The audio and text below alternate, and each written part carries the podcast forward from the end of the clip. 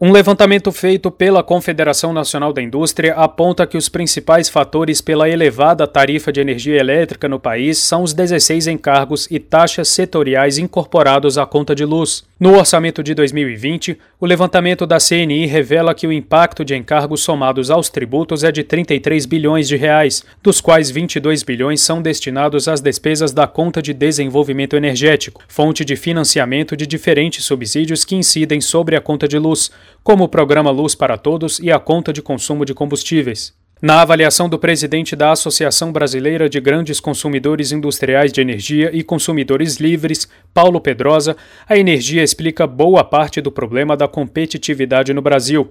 Para Pedrosa, a solução está em levar para o parlamento brasileiro as pautas do setor industrial. Hoje nós pagamos encargos, taxas, subsídios, ineficiências do modelo do setor e a riqueza da energia termina sendo capturada por elos da cadeia produtiva da energia, por segmento do setor e por segmentos da sociedade e não chega como uma vantagem comparativa para o Brasil. A solução para isso é levar ao Congresso a voz da indústria. Um dos caminhos apontados pela CNI para a redução dos custos de energia é o projeto de lei 6407, também conhecido como Nova Lei do Gás. A proposta foi aprovada na Câmara e deve ser votada no Senado até o final de dezembro.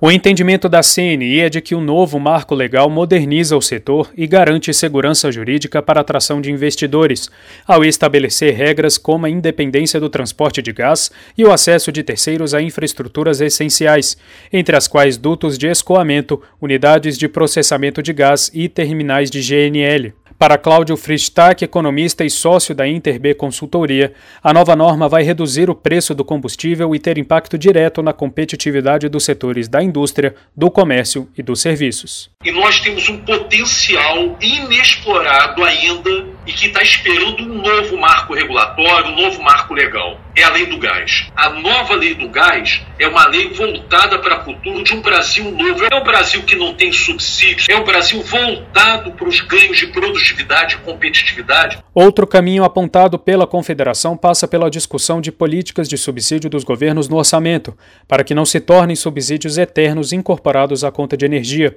O levantamento apontou ainda que o Brasil tem hoje um peso de tributos e encargos que chega a 38% do custo tarifário total da energia elétrica. Reportagem Tiago Marcolini.